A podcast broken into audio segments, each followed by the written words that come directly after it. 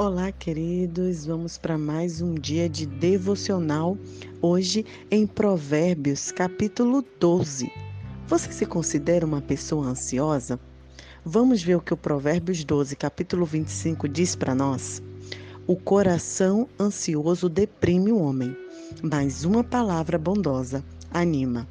Há quem diga que ansiedade e depressão não afeta cristão, como se fosse uma doença selecionada por outras pessoas. Isso não é verdade. Hoje, com o advento de toda a ciência, sabemos que o transtorno de ansiedade e a depressão são doenças que pode acarretar a qualquer pessoa. E a palavra de Deus, Salomão, há mais de dois mil anos atrás, já vinha trazendo para nós a importância de cuidarmos do nosso emocional e de dizer que ao ficarmos ansiosos, isso só trazia um coração deprimido e tristeza para nossa própria alma.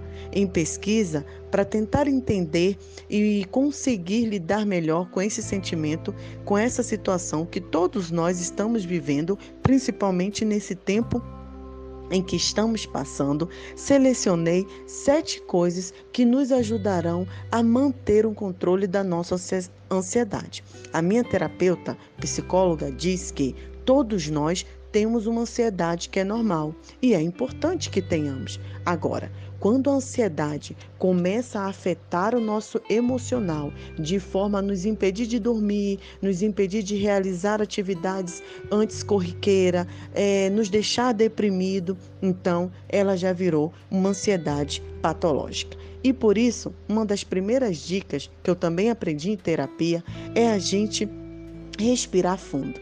Respiração traz oxigênio para o cérebro e faz a gente pensar melhor. Já viu aquele conselho que diz assim: antes de falar, respira, pense, não brigue, né? Então, o respirar faz a gente ter aquela pausa e pensar: será que é isso mesmo? Será que vale a pena eu sofrer por essa situação? A segunda dica é atividade física.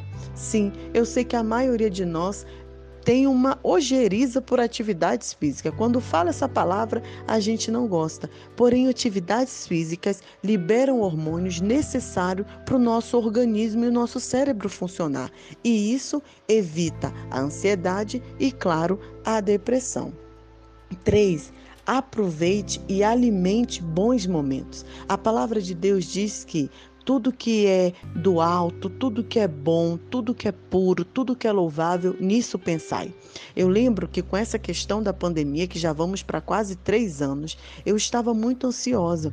E uma das primeiras coisas que eu fui, que eu fiz, foi parar de ver notícias, parar de seguir redes sociais de pessoas que estavam sempre colocando coisas negativas e comecei a focar em situações positivas. É claro que a gente não pode negar a realidade. A pandemia está aí e infelizmente fez várias vítimas, mas não podemos ficar totalmente com esses pensamentos negativos. Isso nos afeta, impede de dormir e prejudica, claro, toda a saúde da nossa família, porque quando não estamos bem, nossos filhos também não estão, nossos primos não estão, tios e todos que convivem conosco.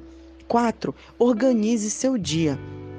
Você, quando a gente orienta a não ficar preocupado com o futuro, não quer dizer que você vai viver a moda vai-se embora, como diz no Brasil, ou como diz um, uma música também secular que fala: Deixa a vida me levar, a vida leva eu.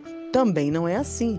É necessário que você organize seu dia, que você saiba o que, você vai fazer no dia seguinte, quais são as tarefas, quais são as prioridades, quais são as atividades, o seu trabalho ao chegar, o que você deve entregar, porque quando escrevemos tudo isso e nos organizamos, isso nos traz um norte e diminui a ansiedade em nós. Quando a nossa vida está bagunçada, eu não sei por onde começar, eu não sei o que fazer, um monte de gente me pede coisas, eu digo sim para todo mundo e não faço nada, quero abraçar o mundo, e isso só aumenta a nossa ansiedade. Número 5, tenha um hobby. O que é um hobby, irmã?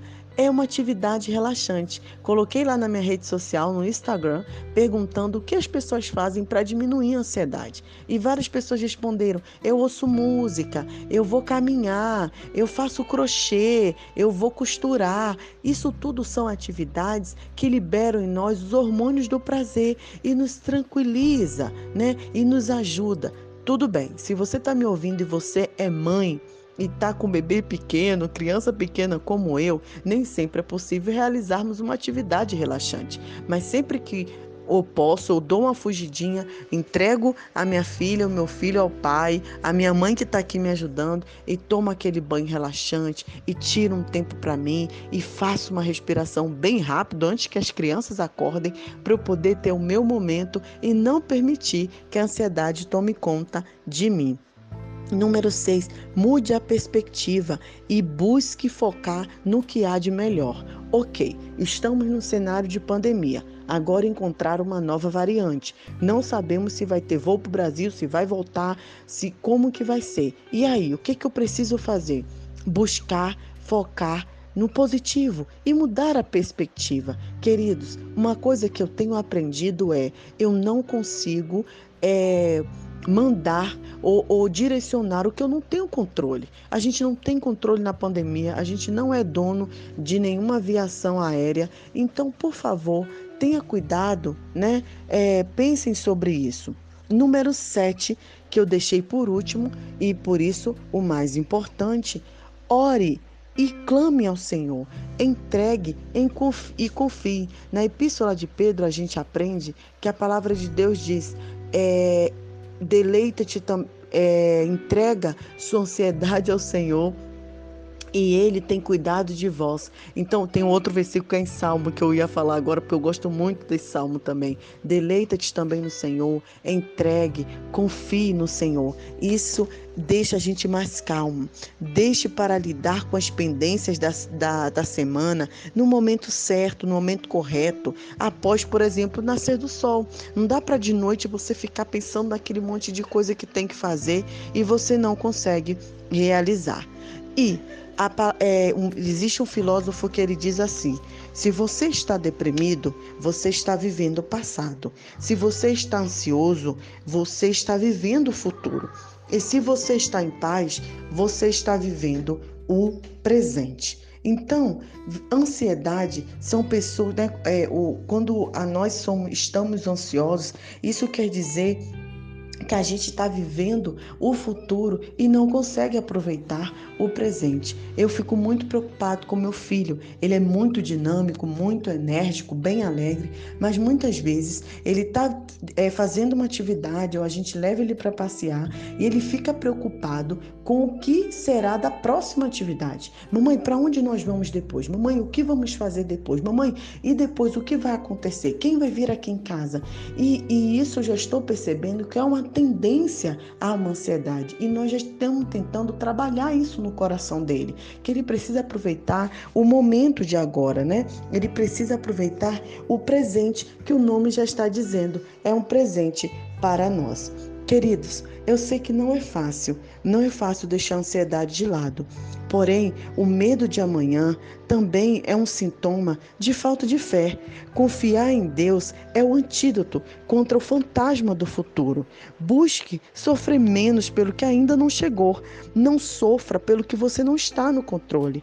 Pode ser que tudo que você pensa, né? Tudo que você imagina nem aconteça como você está idealizando. E muitas vezes a nossa ansiedade aumenta um problema que é, na verdade, bem pequeno. E eu quero terminar com a frase de um pregador, Charles Spurgeon, que ele diz: Nossa ansiedade não esvazia o sofrimento do amanhã, mas apenas esvazia a força do hoje. A nossa oração, a minha oração é que o Senhor Deus trabalhe a nossa ansiedade, que a gente consiga entregar tudo diante dos pés dele, que a gente se deleite, que a gente confie e que a gente possa estar com a mente emocional saudável para dirigir nossa família, para conviver com a nossa família e para ter uma vida plena e feliz. Lembre-se disso. Entregue ao Senhor, deleite-se, confie, porque o coração ansioso ele deprime, mas a palavra de Deus, uma boa palavra, anima. Que você possa estar sendo reanimado nesse dia. Um grande abraço. Nai Duarte. A Antes de terminar, compartilhe com outras pessoas que você sabe que têm sofrido por ansiedade nessa incerteza que temos vivido. Grande abraço, Nai Duarte, Moçambique.